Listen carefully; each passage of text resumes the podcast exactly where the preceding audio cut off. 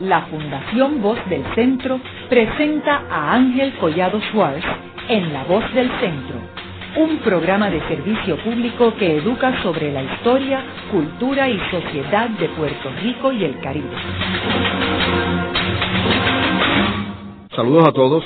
El programa de hoy está titulado Juan Morel Campos, el maestro de la expresión musical de la puertorriqueñidad. Y hoy tenemos como nuestro invitado al doctor Félix Rivera Guzmán, quien es profesor del Departamento de Música de la Facultad de Humanidades de la Universidad de Puerto Rico del recinto de Río Piedras y también es profesor del Conservatorio de Música. Félix, me gustaría comenzar el programa proveyéndole unos antecedentes a nuestros radioescuchas sobre quién era Juan Morel Campos, en qué año nace, dónde nace y qué estaba pasando en su ciudad cuando él nace. Juan Morel Campos nace el 16 de mayo de 1857. Es una época en la cual Ponce es la capital cultural de Puerto Rico.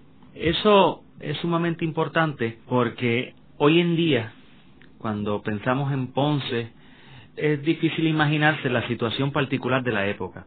Para empezar, había una, una separación natural entre San Juan y Ponce, porque el viaje se hacía por barco. El viaje a través por tierra era muy peligroso y casi nadie lo hacía. Así que ese elemento ya le daba cierta separación ¿verdad? física de San Juan, que era la capital política. En el San Juan del siglo XIX, de la época de Morel, 1857 en adelante, es una época donde se van a, a encontrar varios intelectuales, varios artistas, y diría yo es, la, una ciudad especial porque en cierta forma se está cuajando muchos de los elementos de la cultura puertorriqueña. Tavares es el primer gran maestro ¿verdad? que se muda a esa, a esa ciudad y que después va a servir de maestro de Juan Morel Campo. También tenemos que ver en el Ponce de la época de Morel, vamos a tener acceso a una cultura europea. ¿Por qué digo esto?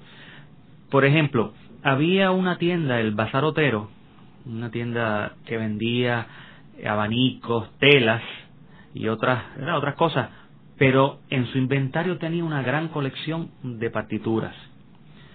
Sabemos que tenía música de Scarlatti Wagner y en, en el Puerto Rico del siglo XIX, con tantas limitaciones, pues era uno de esos centros que le permitía acceso a los compositores, conocer qué estaba pasando en Europa, empaparse de los movimientos musicales.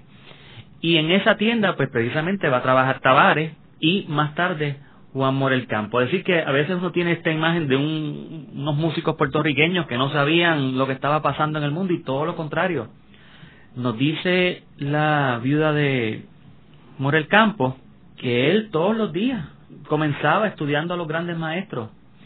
Y para aquellos que somos músicos, que hemos estudiado sus partituras, pues, uno se da cuenta inmediatamente de que él conocía las técnicas que utiliza, los acordes, el lenguaje armónico que utiliza, no se da cuenta que está frente a un compositor culto, que a pesar de que está viviendo en un ambiente limitado, que vive principalmente de tocar en bailes, de eh, dar clases, vemos que dentro de sus limitaciones tenía unas aspiraciones muy elevadas. ¿Cuándo es que él comienza como músico? ¿Cuándo es que él empieza a estudiar música? Se dice, que, se dice que a los seis años comienza a estudiar con Antonio Egipciaco, un maestro local.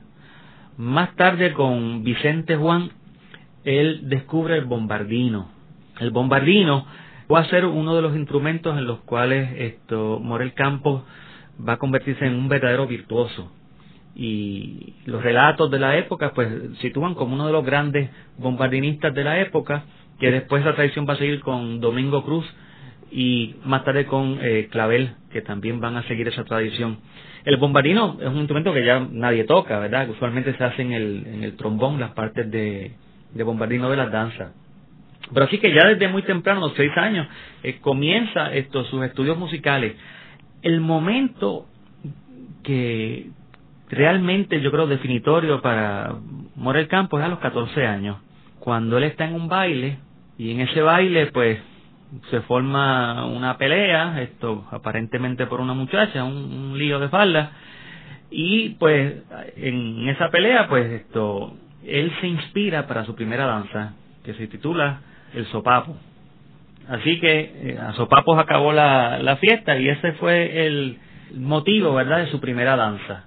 Eh, así que yo creo que ya a los 14 años, pues él empieza a definirse como compositor. Es curioso de, esa danza, lo que queda es un pedacito, ¿verdad? No, no está completa, pero ya ahí se siente la personalidad y el estilo de Juan Morel Campo. Así que era definitivamente una personalidad musical muy clara desde el principio, que eso es bastante raro. En aquel tiempo, ¿cuál era la vida cultural que había en Ponce? ¿Se venían compañías de afuera? Sí, definitivamente de Puerto Rico era, era, era la capital cultural. Puerto Rico en el siglo XIX tenía la suerte de que venían compañías de ópera de Italia y España tocaban en Puerto Rico. Puerto Rico era usualmente el, uno de los eh, primeros puertos. Luego era Cuba. Paraban en Puerto Rico y después paraban en Cuba. Así que en Ponce, pues Morel Campos tenía oportunidad de escuchar estas obras, de escuchar la ópera, escuchar la zarzuela. Y no solamente escucharla, muchas veces él tomó parte activa en las presentaciones, ya que a veces lo contrataban para que arreglara la música o para dirigir. Además era una época en la cual se desarrollaban tertulias, había un ambiente intelectual muy importante. El que estuviese Tavares en Ponce también era especial, porque Tavares fue el primer músico que estudia en eh, el Conservatorio de París, aunque fue por poco tiempo porque se enfermó, pero trae esas ideas musicales. Era una persona que había tenido una oportunidad eh, nueva entre nuestros músicos y obviamente pues eso también va, va a tener un gran impacto en Juan Morel Campo. Yo quisiera, para beneficio de nuestros jóvenes radioescuchas, que en esta época que estamos hablando, que es la segunda mitad del siglo XIX, en realidad es el momento culminante de la expresión de la ópera. Eh, es cuando tenemos los grandes compositores de todos los tiempos, Giuseppe Verdi, Puccini, Richard Wagner, o sea que es la época de la gran ópera. No solo eso, también es, la época en que se escribe la primera época guarionex, ¿verdad? Ya con Felipe Gutiérrez Espinosa en San Juan. Y a veces resulta, ¿verdad? Raro que uno diga, pero eh, ¿sabría Juan Morel Campos de, de Gutiérrez Espinosa? Probablemente no, porque siendo una isla pequeña, pero era muy difícil la comunicación entre eh, Ponce y San Juan. Pero de todas formas era la, precisamente la época de la ópera y había un compositor puertorriqueño escribiendo óperas en ese momento, ¿verdad? Había nacido un poquito antes, pero estaba en esa época productivo en la Catedral de San Juan. Y en términos de los personajes que estaban floreciendo en el oeste de Puerto Rico, como Betance, como Ruiz Belvis, ¿tenemos alguna investigación si había algún tipo de relación entre Juan Morel Campo y todos estos movimientos que culminan en el 68 con el grito de Lares, etcétera? Francamente, no, es, no es información que, que, me atreva ¿verdad? A, dar el detalle. Me imagino que, que habría eh, algún tipo de, de comunicación y, y que tendría algo que ver con, con las mismas ideas políticas de More Campos y de Tavares, que eran eh, unos personajes con eh, mucho sentido de puertorriqueñidad, pero el detalle no, francamente no, no lo sé. Y entonces, una vez él empieza a desarrollarse como músico, ¿cuáles son sus primeras funciones o trabajos? En el siglo XIX teníamos en Puerto Rico las bandas militares. Los batallones usualmente, si eran bastante grandes, tenían una banda. Y sabemos que parte de la experiencia orquestal que tiene Morel Campo es precisamente en, la, en una banda militar. Ahí es que él conoce, ¿verdad?, los instrumentos de los metales y esa experiencia le va a servir más tarde cuando él funda eh, la lira, la lira, su orquesta, la lira ponceña. Y yo creo que es, esa experiencia pues nunca se va a borrar en su vida. Él, siempre pues va a tener esa imagen auditiva, ¿verdad?, de, la banda militar. Él también va a tomar parte en la banda de bomberos, también él ahí se distinguió, pero principalmente, digamos, de lo que él va a ser conocido, al menos en, en Ponce y pueblos limítrofes, va a ser en, la, en los bailes, la música, eh, ¿verdad?, de danza, que su orquesta de baile eh, va a visitar varios pueblos. Hoy en día, pues la danza ha pasado a ser un elemento, ¿verdad?, cultural que se toca en la sala de conciertos, que se toca muy poco, ¿verdad?, en, la radio comercial. Pero en el siglo XIX, la danza era algo que estaba presente en absolutamente todo. En los bailes, en cualquier manifestación, digamos, de, social, estaba presente la, la danza. ¿Y esto por qué? El siglo XIX es la época del piano. Juan Morel Campos va a escribir sus danzas para piano y luego las orquestas. Al menos eso es una teoría. Hay quien dice que las escribe primero por orquesta y después las arregla para piano. Pero el hecho es que existen las versiones para piano. Y el piano en el siglo XIX va a estar presente en la sociedad. todo el que puede va, va, a querer tener un piano. Es decir, que eh, en ese sentido, pues la, la danza, además de los bailes, va a estar presente en las casas. Y sabemos, por ejemplo, que en la hacienda Vives, en, en Ponce, allí hay documentos que atestiguan que Juan Morel Campos pues participaba en las veladas de la época. Y en términos de su relación con la sociedad ponceña, porque él era mestizo, ¿no? Sí, él, diría yo, era un clásico ejemplo del caribeño, ¿verdad? Su, su padre había nacido en México y su madre era venezolana. Así que él es producto, ¿verdad?, de, de diferentes ambientes, pero caribeños. Yo diría, era como decía, un, clásico, un clásico ejemplo, ¿verdad?, del, del mestizaje. Lo que sí sabemos que era sumamente querido en su pueblo. Era un personaje importante. Cuando él muere, hubo muchas expresiones de, de duelo en los periódicos de la época. Eh, hubo una procesión, ¿verdad?, de, mucha gente. Y pues sabemos que fue una muerte muy sentida. Eh, se trató antes, él, las circunstancias, ¿verdad?, del final de su vida son muy interesantes. Podemos hablar de eso más tarde. Pero sí, era un personaje muy querido en, en el Ponce. Félix, ¿y cuándo es que él comienza su papel de compositor? Porque el tiempo estamos hablando de la banda de de los bomberos y las bandas militares, él tocaba música compuesta por otros, ¿no? Sí, sí, claro, claro, claro, sí, claro, claro que sí. Como dije hace un ratito, pues a los 14 años escribe su primera danza. Con lo empieza a tocar en público o no? Imaginamos que sí, imaginamos que sí. hay muy poco, eh, digamos, la, los muchos aspectos biográficos que no están claros. Sí sabemos que él mantiene una producción de danzas constante por el simple hecho de que hay más de 300 danzas. En una vida de 38 años, casi 39, pero no llegó a cumplir, eh, escribir más de 500 obras, porque hay que ver que Juan Morel Campos no solamente fue compositor de danza, fue compositor de, de muchísimas otras composiciones, de valses, de música orquestal, eh, de música para voz y piano, de música sacra. Hay un gran corpus, ¿verdad?, de su obra pero tenemos que ver, tenía que, una vez que compuso esa primera danza, la impresión que da es que siguió componiendo constantemente. Algunas de sus obras pues tienen un número, pero es muy difícil precisar el orden de las composiciones. Yo diría que desde ese momento, al menos mi experiencia con su música es que una vez que él comienza a componer fue imparable. ¿Y qué es una danza? Una danza es una composición de salón, ¿verdad? parecida o afín al vals, europeo a la mazurca, que tiene una forma claramente definida. Ha habido mucha controversia, ¿verdad?, entre cuándo comienza la primera danza, eh, cuándo es que eh, se forma, ¿verdad?, esa estructura.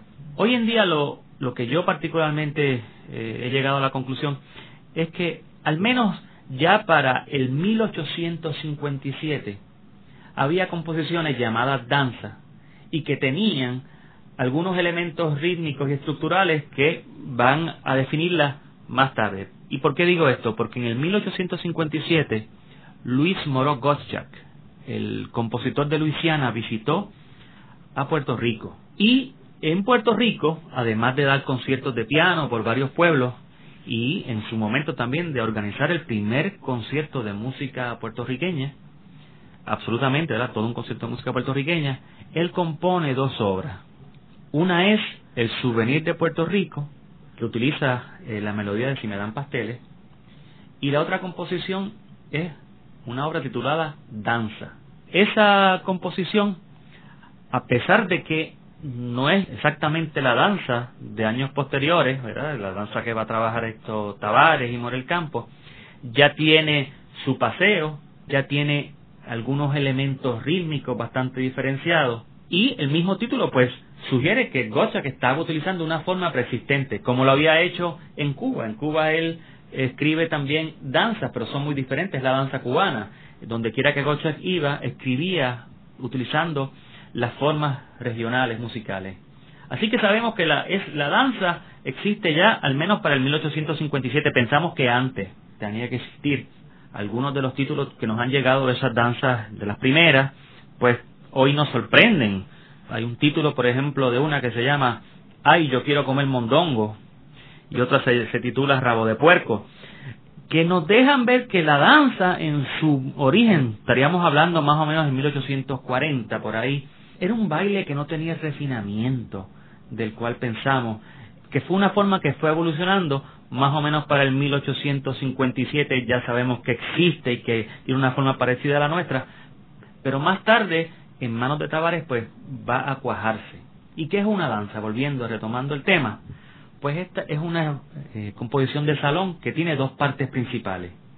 Tiene un paseo que es de carácter marcial y durante esa parte, ¿verdad?, que es solemne marcial, las parejas caminan por el salón de baile. Más tarde, en la segunda sección, el merengue, tenemos una serie de partes un tanto diferentes una de otra, podríamos decir contrastantes. Luego de esas partes contrastantes viene una que se ha llamado el trío, que si la danza es para orquesta tiene un solo de bombardino, si la danza es para piano usualmente hay manos cruzadas. Y luego usualmente se va al material, a la melodía original, y en ocasiones pues hay un pequeño final. En resumidas cuentas, tiene dos partes principales, el paseo y el merengue. El paseo pues no se baila y el merengue pues es la parte bailable. Es importante que tengamos en cuenta que no hay un solo ritmo de danza. En la danza de Morel Campos hay cientos de ritmos diferentes. Lo importante es que la danza tenga el compás de 2x4, es decir, dos tiempos, dos golpes que se van repitiendo. Un, dos, un, dos. esa es la característica, esa, esa acentuación. Lo que ocurre en ese compás, en esos dos tiempos, pues varía. A veces tenemos el ritmo característico ta ta ta ta ta ta ta ta ta ta ta ta ta ta ta ta ta que se llama el tresillo elástico, pero hay muchísimos otros ritmos. Haremos una breve pausa, pero antes los invitamos a adquirir el libro Voces de la Cultura con 25 entrevistas transmitidas en La Voz del Centro. Procúrelo en su librería favorita o en nuestro portal.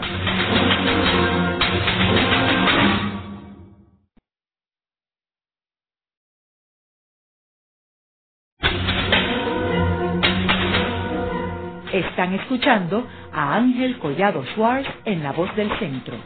Ahora pueden accesar a toda hora y desde cualquier lugar la colección completa de un centenar de programas transmitidos por la voz del centro mediante nuestro portal www.vozdelcentro.org.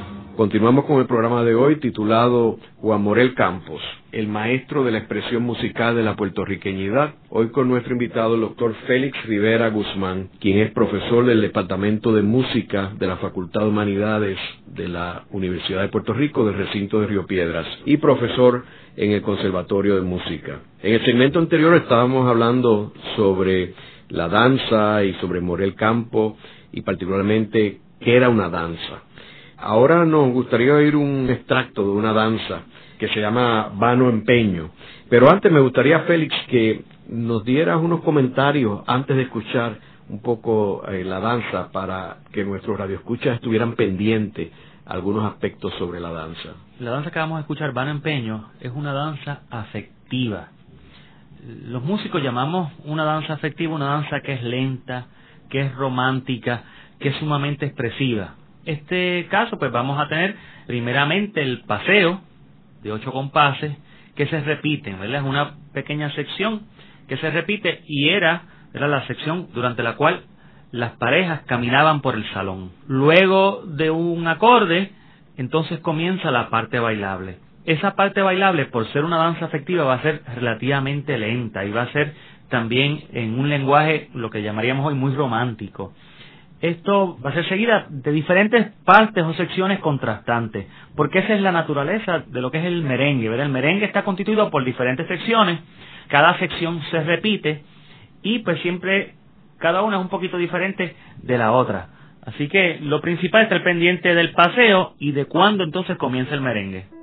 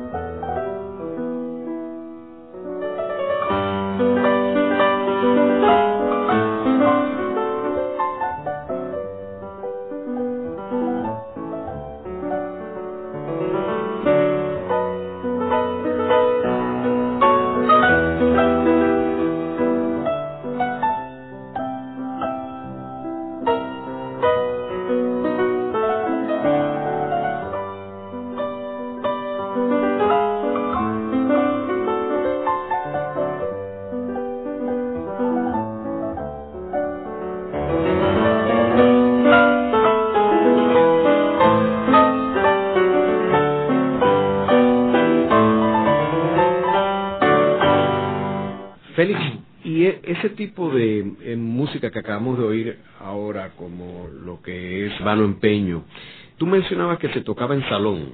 Sí, quiero hacer esto, una pequeña digresión. Primero, mencionar que a quien estamos escuchando la grabación es a Jesús María San Román, uno de los grandes para mí el, el, pianista más grande de nuestra historia, puertorriqueño, y son grabaciones, ¿verdad?, de un gran valor esto histórico cuando hablamos de la danza, como decía, es una composición de salón. San Román empezó a tocar estas composiciones en sala de conciertos, la llevó de la, de la sala, ¿verdad? De sala de baile a la sala de conciertos. Y hay un, dato curioso y a la misma vez importante. Cuando él graba con la RCA estas danzas, el RCA en aquel entonces tenía unas clasificaciones y para la música clásica, la de los grandes compositores, pues estaba lo que se llamaba el Red Seal, el sello rojo, que era pues para Chopin, Schumann, ¿verdad? los grandes compositores de la música clásica. Y le dijeron a San pues, que lo iban a grabar en otro sello que no era el rojo. Él se opuso y estas danzas pues fueron grabadas en ese sello que era destinado a los grandes compositores de todos los tiempos. Y el hecho de que la RCA haya eh, accedido valida la postura del maestro de que esta es música del más alto nivel. Y yo quiero hacer recalcar eso porque cuando hablamos de nuestra cultura, de nuestra música, pues muchas veces se le da mucho énfasis a la dimensión ¿verdad? internacional que ha tenido la música popular. Pero la música clásica puertorriqueña ha tenido, y muchísimo antes, esa dimensión y ha sido reconocida como una música de un valor de la humanidad, ¿verdad? Que no es una cosa aquí regional. Volviendo entonces a la danza que se toca principalmente ¿verdad? en tiempos de Morel en los salones de baile, en las residencias, en las veladas o suárez, ¿verdad? Como también se le llama, pues sí, ese es el ámbito donde va a desarrollarse la danza moreliana y la de muchos otros compositores del siglo XIX porque tenemos que ver que en el siglo XIX y épocas posteriores, la danza va a ser el vehículo principal de expresión de nuestros compositores puertorriqueños. Prácticamente todos los compositores puertorriqueños en algún momento han trabajado la danza, han escrito una danza han escrito obras que tienen influencia de la danza. No es sino hasta lo que Héctor Campos Paz llamó el modernismo, que es a principios del siglo XX, que va a haber un interés, una reacción tratando de alejarse de la danza puertorriqueña. Tavares, Morel Campos, Quintón, son solo los nombres de algunos de los principales compositores de danza, pero había innumerables compositores en Puerto Rico, todos deseosos de trabajar esta forma que en ese entonces pues era muy nueva. Y en términos de la reacción del pueblo, o sea, este tipo de música fue aceptado por el pueblo. Inicialmente no. Tengo que ir un, un poco, ¿verdad?, atrás en la historia. La danza inicialmente es una forma musical que se utilizaba para el baile que no era aceptada. Es más, en un comienzo hubo una gran resistencia de la sociedad que se opone al, a que se baile la danza. ¿Y por qué? Porque antes de la danza lo que había eran los bailes de figura. Las personas, las parejas apenas se agarraban eh, la mano, pero en la danza hay un abrazo entre las parejas, es algo mucho más íntimo. Y eso fue un escándalo, ¿verdad? Allá a mediados del siglo XIX, un verdadero escándalo, porque se veía una composición, una, una música que incitaba a algo que no era bueno, que no era bien visto por la sociedad de la época. En los periódicos, en la prensa del siglo XIX, pues uno puede ver estos editoriales que criticaban la danza de una manera directa. Esto llega al punto en el cual pues la danza es prohibida. ¿Y quién la prohíbe? Don Juan de la Pezuela, el gobernador del momento, un, uno, ¿verdad? que sabemos que era bastante bárbaro, él prohíbe la danza y estaba prohibido no solamente tocarla, sino dejar que la tocaran y que la bailaran en la casa de uno. Así que había multa, ¿verdad?, en, en metálico y también en pena de cárcel. Así que lo curioso, ¿verdad?, de la danza y, que tal vez se, se, presta para formas que han venido ¿verdad? posteriormente, es que muchas veces una, una forma musical puede que comience con muy poca altura, muy poco refinamiento y más tarde entonces convertirse en algo mucho más elevado. Es lo que pasa con, con la danza, ¿verdad? Con, en un principio tiene unos títulos, ¿verdad? Que eran hasta cierto punto ofensivos y más tarde pues se va refinando hasta que se convierte en una pieza aristocrática. Y es lo, es lo que ocurre con la danza. Esto hay quienes han sugerido, ¿verdad?, que con las formas modernas del baile pues va a pasar algo similar. Eso hay que hay que darle tiempo, ¿no? A ver qué es lo que ocurre con, con los bailes de hoy en día. Pero definitivamente la danza tuvo una época en la cual no era aceptada socialmente y luego de un proceso de transformación, particularmente en manos de Tavares, que la convierte en una obra pianística, una obra de un refinamiento melódico y armónico, pues se convierte en otra cosa. Y ya cuando vemos los títulos de la danza de Juan Morel Campos, cosas como, ¿verdad? títulos como Alma Sublime, Vano Empeño, pues no tenemos aquellos títulos que como mencioné ahorita, ¿verdad? que eran vulgares como Rabo de Puerco, etcétera. O sea que la danza, la, la élite particularmente de Ponce lo veía como una expresión cafre, en un principio sí, podemos decir que la danza tuvo su, su época cafronda, sí, por decirlo. ¿Y qué prefería la gente? ¿La gente prefería el vals? No, no, no, la, la, la danza cuando fue apoteósico lo, lo, lo, que ocurre con la danza. La gente se querían bailar danza y solamente danza. Ah, lo que ocurre con la danza es que desplaza totalmente a la mazurca, a los lanceros, a otros bailes, ¿verdad? De figuras, los desplaza totalmente. Y entonces, pues, como decía, pues fue, hubo una fiebre de la danza. Vamos a escuchar también un segmento de la danza Gloria. Háblanos un poco sobre esa danza y qué debemos esperar eh, al escuchar un poco esa danza. Quería añadir un poquito, si me permite. Cuando Morel Campos está eh, activo como compositor, ya la danza era una forma musical de mayor refinamiento. Vamos entonces a Gloria. Gloria es una danza festiva los músicos llamamos danza festiva, aquella que es rápida, juguetona, que tiene mucho humor. En Morel Campos abundan las danzas con nombres femeninos. Según decía mi maestro Jesús María San Román, pues era un gran enamorado y aparentemente pues dedicaba estas piezas a, sus conquistas. Vamos entonces a poder apreciar una danza diferente. Esta va a ser rápida, va a presentar ¿verdad? Eh, una música que tiene rasgos de humor, pero la estructura sigue siendo la misma. El paseo de carácter marcial y luego el merengue con sus diferentes secciones contrastantes. También podemos ver en esta danza que el ritmo es totalmente diferente y es una prueba de esa variedad rítmica que es característica de Juan Morel Campo. Cuando tú hablas de merengue, quisiera hacer una diferencia entre el merengue dominicano. En origen a la danza se conocía con el nombre de merengue, así es como se conocía, no no había tal cosa como el, digamos, eh, se conocía de esa forma. Luego es que pasa a ser más popular con el nombre de danza, pero originalmente el nombre merengue se refiere a toda la danza pero el término técnico merengue se refiere a la segunda parte, la, la sección bailable de la danza. Es un término técnico. Vamos a escuchar el paseo.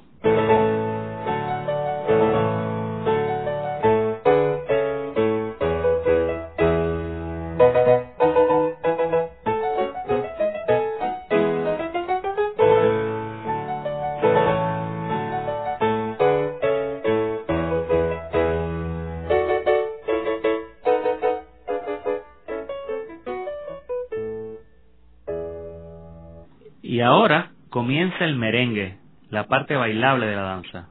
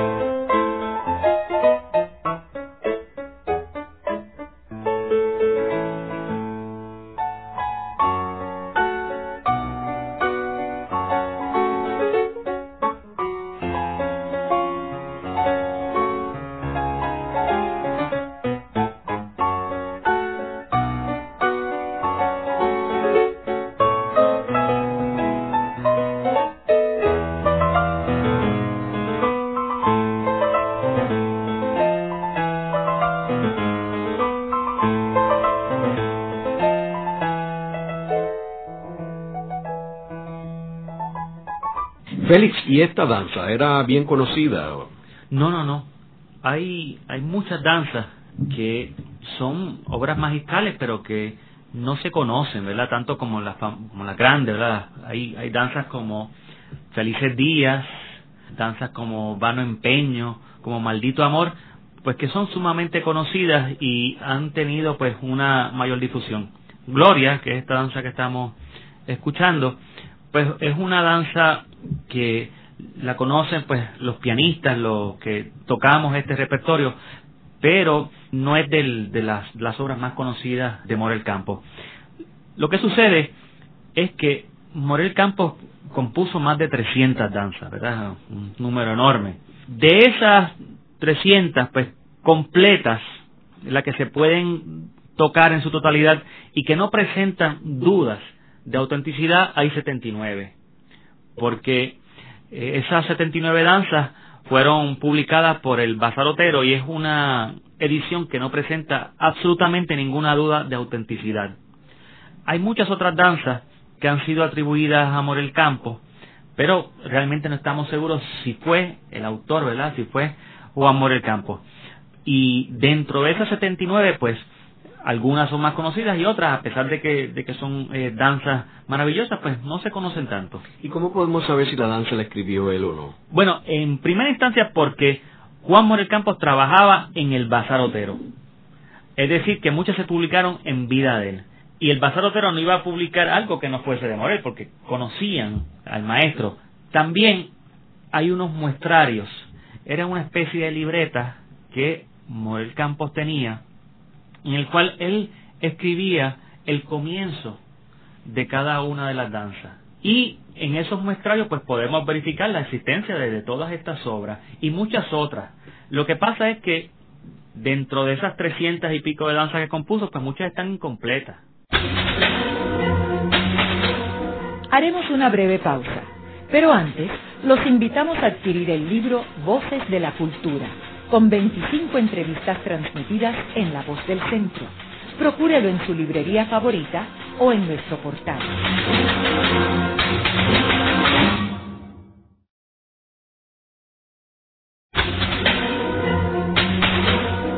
Regresamos con Ángel Collado Schwartz en La Voz del Centro. Continuamos con el programa de hoy titulado Juan Morel Campos, el maestro de la expresión musical de la puertorriqueñidad. Hoy con nuestro invitado el doctor Félix Rivera Guzmán, quien es profesor del Departamento de Música de la Facultad de Humanidades de la Universidad de Puerto Rico del recinto de Río Piedras y profesor en el Conservatorio de Música. Félix, ¿y ¿Cómo podemos comparar la danza que escribía Juan Morel Campos con las danzas que escribía Tavares, que era el padre de la danza puertorriqueña? Hay una diferencia marcada entre las danzas de Juan Morel Campos y las de Manuel Gregorio Tavares. Lo más importante es que la danza de Tavares es una danza pianística, concebida, ideada para el piano. En Morel Campos, por el contrario, cuando analizamos la partitura, que la mayoría pues nos quedan en versión de piano, hay lo que existe una serie de doblajes. Para hablarlo en un lenguaje bien simple, es como cuando tenemos una primera y segunda voz. Pues en, en Morel Campos abundan esa técnica, ¿verdad? Esos doblajes que sugieren escritura orquestal. La danza de Morel Campos es una danza pensada más para la orquesta, más para el baile. También encontramos el uso del humor en las danzas de Morel Campos es mucho más marcado. Hay títulos, ¿verdad?, que son esto eh, mucho más jocosos. Hay, hay también un, giro melódico, ¿verdad?, más acentuado. Así que, principalmente, como decía, pues la danza de Tavares es concebida para el piano, de Morel, pues tiene más elementos orquestales y abunda mucho más el humor. Además, la variedad rítmica ese prodigio, ¿verdad?, de, tener tanta fecundidad rítmica, lo encontramos en Morel Campo. Félix, ¿de qué año a qué año es que vive Tavares? Tavares vive del 1843 al 1883 y ya para los años 70 está viviendo en Ponce. O sea, que eran contemporáneos. Oh, sí. ¿Y tenían una buena relación entre ellos? Claro. La relación más importante era la de maestro y discípulo. Tavares fue maestro de Juan Morel Campo. Así que hay una línea directa ahí, ¿verdad?, entre, entre el padre de la danza y su gran sucesor, Juan Morel Campos. Y todo esto estaba sucediendo en el sur de Puerto Rico, en Ponce, como tú mencionaste, eh, la transportación entre Ponce y San Juan era por vía marítimo. ¿Cómo llegaban estas danzas a San Juan? Las danzas se publicaban en España y luego se vendían en Puerto Rico. Sabemos por la prensa de la época que estaban accesibles al público, ¿verdad? Vemos anuncios, se publicó tal danza, se, publica tal otra, así que el, dato, ¿verdad? De, de, dónde exactamente no lo sé, pero sí sabemos que estaban disponibles, se mercadeaban estas danzas en todo Puerto Rico. ¿Y en San Juan era la misma danza que la de Ponce? No, no, la, la, la danza en San Juan es un poco diferente a la danza ponceña. Realmente son una, una diferencias pequeñas, ¿verdad? Esto que para poder apreciarlas puede hacer falta esto, ¿verdad? tener esto una instrucción formal, no es tan fácil reconocer una danza, eh, esas características diferentes que tiene la danza del sur de la danza de San Juan, pero lo que es ¿verdad? característico es que la danza puertorriqueña, los grandes compositores, los vamos a encontrar en Ponce. Vamos a ver compositores de danza en todo Puerto Rico, profesionales y diletantes, pero los grandes compositores de danza, Tavares y Morel Campo, van a estar en Ponce, a pesar de que Tavares había nacido en San Juan. No olvidemos eso. Más tarde pues le va a tocar a, José Ignacio Quintón pues seguir esa, esa línea. Pero tú mencionaste que la capital cultural era Ponce. Exactamente. que si tú querías florecer en el mundo cultural tenías que mudarte para Ponce, ¿no? Sí, claro. Y, y yo creo que también era, era por motivos artísticos, pero también motivos políticos. San Juan era la capital la política de Puerto Rico, era donde estaba el gobierno como tal, y yo creo que también en una época en la cual la sociedad pues no era tan abierta, era una sociedad eh, más conservadora, estos artistas se sentían más libres en Ponce. Muchos de, de los artistas en la época pues no se casaban, a pesar de que reconocían a sus hijos, pero era una, una sociedad con mucha más libertad.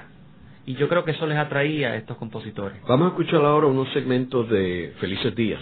¿Quieres hacer un comentario sobre esa danza? Bueno, Felices Días es tal vez la danza de Juan Morel Campos más famosa, ¿verdad? Es la danza emblemática, ¿verdad?, de, de Juan Morel Campos y ha sido relacionada y utilizada en, en obras literarias. Felices Días es una danza también afectiva que tiene todas las partes, ¿verdad?, de una danza tradicional. Tiene su paseo, su merengue, tiene un trío que es una parte, ¿verdad?, más contrastante aunque las demás, que como dije, cuando la danza es para orquesta, pues usualmente hay un solo de bombardino. Y luego, al final de Felices Días, pues vuelve el tema inicial, que es algo característico y que se da pues en las danzas más largas.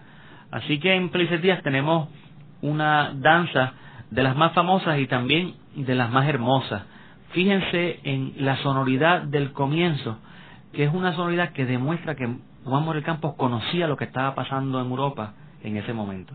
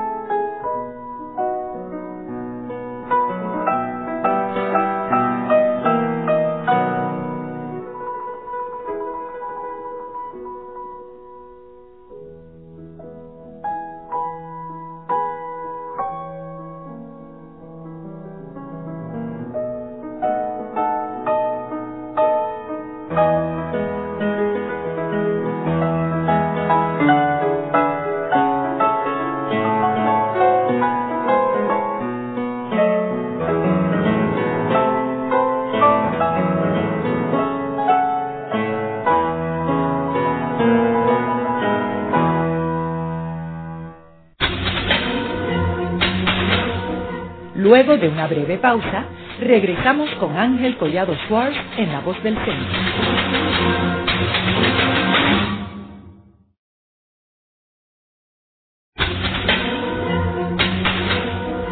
Continuamos con la parte final de La Voz del Centro con Ángel Collado Schwartz. Pueden enviarnos sus comentarios a través de nuestro portal www.vozdelcentro.org.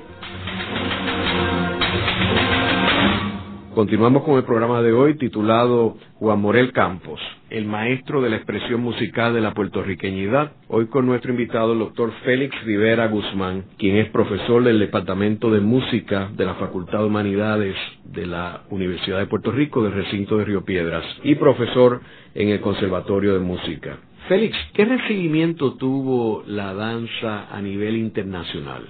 ¿Fue conocida internacionalmente? En su origen no yo no diría en, en el mismo siglo XIX no fue tan conocida, particularmente la danza de Morel. Sí puedo decir que hubo un compositor, no de danza, que fue famoso internacionalmente y compuso una danza, que al menos yo sé que en Europa pues se, se debe haber conocido. Ese compositor fue Gonzalo de J. Núñez. La danza, para volverse internacional, tuvo que esperar varios años. Como dije, eh, a principios del siglo XX Jesús María San Roma graba unas ocho danzas y en ese momento es que comienza, yo creo, la, vida internacional de la danza puertorriqueña. Esas grabaciones históricas, recientemente, me parece que fue en el año 2000, en Inglaterra, la Casa Pearl la volvió a reeditar. Y yo he visto reseñas de las mismas que han sido acogidas como, como lo que son, como obras de, como si fueran de Chopin, de Schumann, de cualquier otro gran compositor y han, recibido pues muy buenas reseñas. Además se preocupan por el instrumentista y no por el compositor, como que el compositor es conocido. Además la danza ha sido cantada por muchísimos. Esto, cantantes a través de todos estos años. Con el Campo sucede algo curioso. Él no escribe letras para sus danzas, solamente hay una, me parece que es Laura y Georgina, la única de la cual sabemos que él escribe la letra. Pero la teoría que hay es que anónimamente alguien componía la letra y esa letra se volvía conocida y de, ahí en adelante pues la danza se conocía con letra. Así que, es decir, que la danza de Juan Morel Campos, por medio de la voz, se conoce, se canta por el mundo entero. Y yo diría que hoy en día la, danza es una de las manifestaciones culturales que más nos identifican en el resto del mundo, al punto que cuando ocurre el nacionalismo en Puerto Rico, ese movimiento que busca definir a Puerto Rico musicalmente ante los ojos del mundo, uno de los elementos que se van a utilizar es precisamente la danza. Vemos como Héctor Campos Parsi, por dar un ejemplo, pues eh, utiliza muchas veces el, el ritmo de danza. Vemos como compositores eh, tan recientes como William Ortiz, pues escriben obras inspiradas en la danza. Y aún hoy en día todavía se siguen eh, componiendo danza. Félix, ¿y Juan Morel Campos salió de Puerto Rico? ¿Viajó fuera de Puerto Rico? Sabemos que al, menos en un par de ocasiones viajó a Sudamérica. Viajó a Argentina y a Brasil. Sabemos que en Brasil la crítica lo favoreció muchísimo, eh, resaltando pues su dote, ¿verdad?, como creador. Eh, estos viajes los hizo él como miembro de una compañía de zarzuela y es curioso que en su segundo viaje eh, compuso una danza titulada En alta mar, en la cual pues se imita el vaivén de las olas. Es una obra pues sumamente interesada y muy adelantada a su época. Y en términos de la muerte de Morel Campos. Como sabemos, muere a una edad temprana de 38 años. Casi 39, 38 años, sí. ¿Y de qué murió? Un ataque al corazón. Él estaba dirigiendo la zarzuela El reloj de Lucerna. Me parece que fue en el Teatro La Perla. Y eh, ya había tocado la obertura, estaba comenzando uh, la zarzuela y cayó de bruces, eh, ¿verdad? En, se dio en el atril. Ahí pues se lo llevaron y dicen que pues, bueno la, función continuó con otro director y los médicos le sugieren que él vaya a París a tratarse de su, su condición Inmediatamente, pues, unas damas de la sociedad, pues, comienzan a recaudar fondos, pero el maestro no llegó, a lograr esto, visitar esto, Europa para, para tratar su dolencia. Algo curioso es que cuando él muere, pues lo, tienen que enterrar a la, a la carrera, y se regó el rumor de que lo habían enterrado con unos botones de oro que él era, era conocido los que los utilizaba, aparentemente de, mucho valor. Y dos semanas después de ser enterrado, la tumba fue profanada por alguien que aparentemente estaba buscando esos botones de oro de Juan Morel Campo. Yo creo que todo esto abunda a la leyenda de este personaje, porque con todo lo que, lo que yo he leído, y creo que he leído todo lo que se ha escrito sobre Juan Morel Campo, la figura de él emerge siempre como una figura mítica, una figura misteriosa. Yo creo que parte de ese misterio surge porque uno no puede concebir cómo en tan poco tiempo alguien fuera tan prolífico. Hay quien lo ha llamado el Mozart puertorriqueño. Hay algo de, misterioso en, en, Morel Campos por la calidad de sus danzas. Todas tienen un nivel altísimo ¿verdad? En, la, en la forma técnica, cómo están logradas. Así que cuando el maestro fallece en el 1896, comienza entonces a, crearse una leyenda que yo creo que al, día de hoy pues todavía está muy latente en nuestra cultura. En el programa de hoy hemos discutido la figura de Juan Morel Campo y su contribución a la cultura de Puerto Rico mediante las danzas que trascendieron las fronteras geográficas de Puerto Rico y que son una de las grandes expresiones de la cultura puertorriqueña a nivel internacional. Vamos a terminar y cerrar el programa con una de sus danzas más conocidas, No me toques.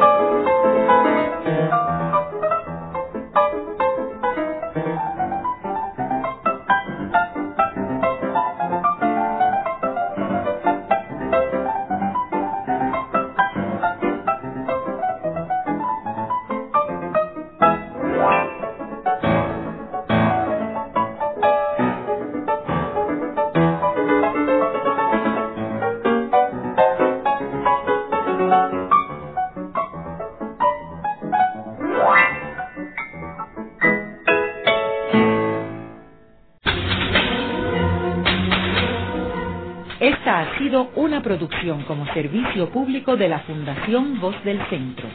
Los invitamos a sintonizarnos la próxima semana a la misma hora. Y recuerden que pueden adquirir el libro Voces de la Cultura en su librería favorita o en nuestro portal.